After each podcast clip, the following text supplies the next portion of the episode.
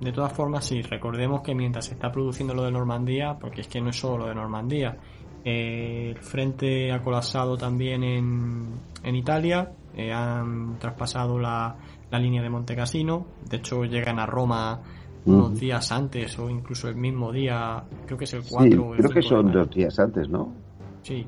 El Esa 4 o el 5 de, de junio, ya no me acuerdo muy bien, pero el 4 o el 5. es cuando Seguramente, sí. El 4 o el 5 de junio se llega a Roma, los alemanes retroceden hasta más arriba eh, y los consigue también retener, ¿no? En esa nueva línea. eh, Ya, ya sabes que las tropas alemanas en el norte de Italia se rindieron bastante después que, que, que la, la guarnición de Berlín. O sea, aún quedaban más, más territorio eh, alema- italiano en poder de los alemanes que territorio alemán en poder de los de los mismos alemanes. Es decir, que lo vuelvo a decirte que la campaña de Italia es un capítulo de, de, de despropósitos que muestra la, la- las deficiencias de la maquinaria militar eh, británica y norteamericana.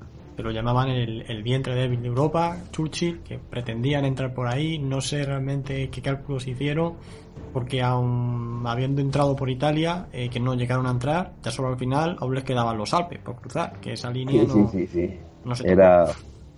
Es que esta, esta estrategia de la britán- británica, de la guerra periférica, bueno, pues eh, les ha servido muy bien durante una serie de periodos de la historia, contra una serie de países, pero para derrotar a Alemania esto no hubiera sido de ninguna utilidad, ¿no?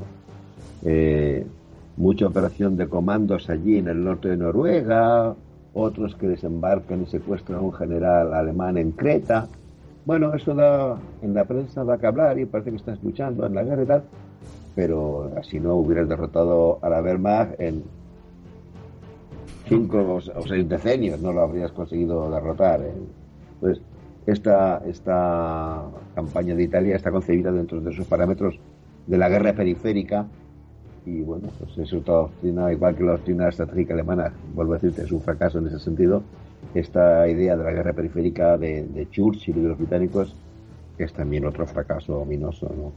En- Sirve, bueno, pues para ganarle la guerra a los italianos en el cuerno de África, ¿no? Las campañas estas de, de Somalia y de Abisinia. Es el tipo de guerras que los británicos llevan haciendo durante un- varios siglos, ¿no? es lo que ellos dominan. Pero este enfrentamiento frontal con una máquina bélica de, de- de la eficacia de, de la Wehrmacht, pues no, no, no habría conseguido nada. Sí, pero bueno, eh, o sea, en cualquier caso lo que me quería referir era que el frente italiano se sostiene, pero bueno, colapsa en esa misma fecha, al menos una de esas líneas. Eh, en Rusia, igual, en el frente oriental, eh, Operación Bagration, se habla muy poco de ella, como hemos comentado antes, también eh, hace retroceder al ejército norte que lo acorrala en Curlandia, el ejército centro también prácticamente tiene que retroceder. El grupo ejército centro lo lamina. lo lamina y Rumanía también termina cayendo a finales de del 44. Si, si recordamos solamente las, las principales en ese verano, ¿verdad?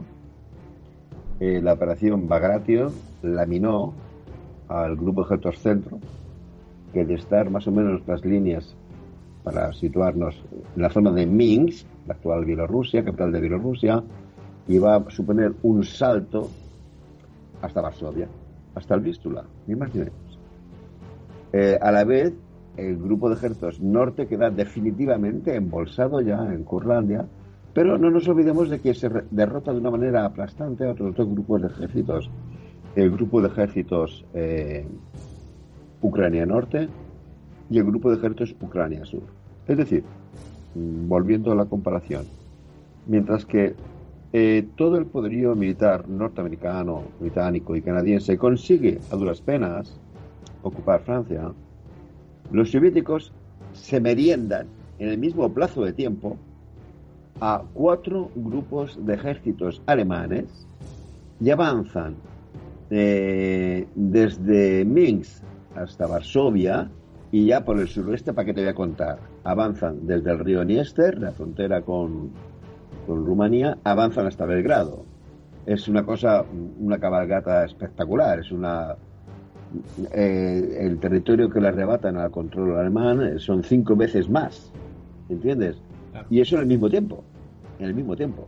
Y Estamos hablando de dos superpotencias mundiales como eh, Gran Bretaña y, Estados Unidos. La otra, la soviética, es la que barre totalmente el, despliegue alemán.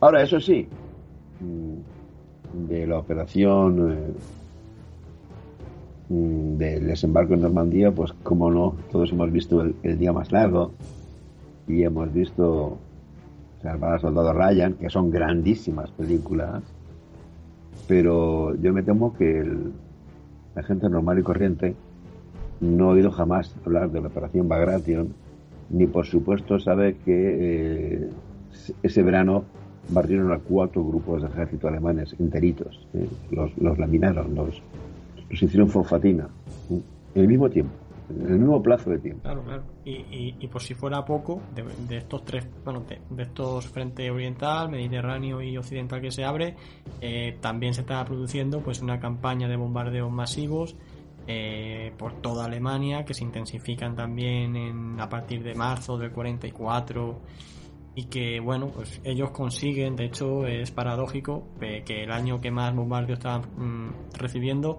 es el año también 1944 que más producción consiguen sacar, ¿no? A pesar de, todo el colapso. Pero, pero vamos, o sea, con esta base, eh, claro, ¿qué tropas podían quedar para, para mandar a Normandía, ¿no?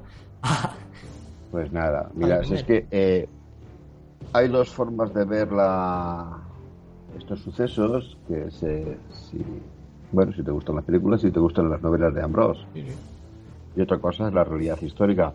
Yo no sé si mm, conoces este libro, voy a enseñarlo al público.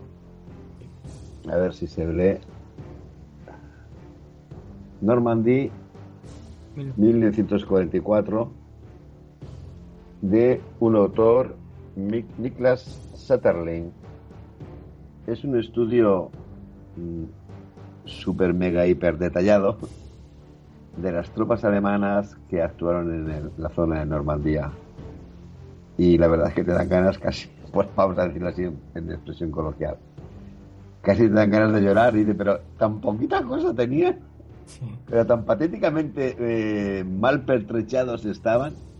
Bueno, pero este análisis de, de Niklas Zetterling es un super mega hiper estudio puramente en base de archivos.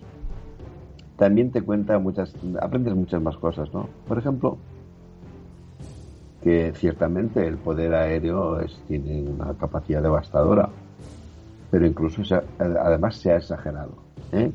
Niklas Zetterlin se toma la molestia de comparar los partes que dan las fuerzas aéreas británica y, y norteamericana sobre destrucción de carros, destrucción de artillería, etcétera, etcétera, y los partes que emiten, evidentemente cada día una unidad militar emite tres partes con sus datos de, efectivos, etcétera, etcétera. Dice, pero ¿cómo van a destruir 200 carros de combate si tenían 5? ¿Entiendes? Pues llega un momento en que dices, pues sí, hombre, sí que es cierto que, que fue una tremenda derrota alemana y que fue una gran victoria norteamericana y británica, pero bueno, mm, ya no estamos, han pasado 80 años de estas cosas y a ninguno nos afecta ya, digamos, de tipo punto de vista personal, menos que nada los españoles que no intervenimos en estos combates. Eh, vamos a tratar de conocer cuál fue la historia real, ¿no? Ya no tenemos por qué seguir eh, aguantando mm, argumentos de la propaganda de guerra, ¿no? Ya no tenemos por qué seguir mm, tragándonos esos rollos. Sí, sí, bueno, reconozco que hay películas súper impactantes y, bueno, como cine bélico son quizá insuperables, pero la historia es otra cosa.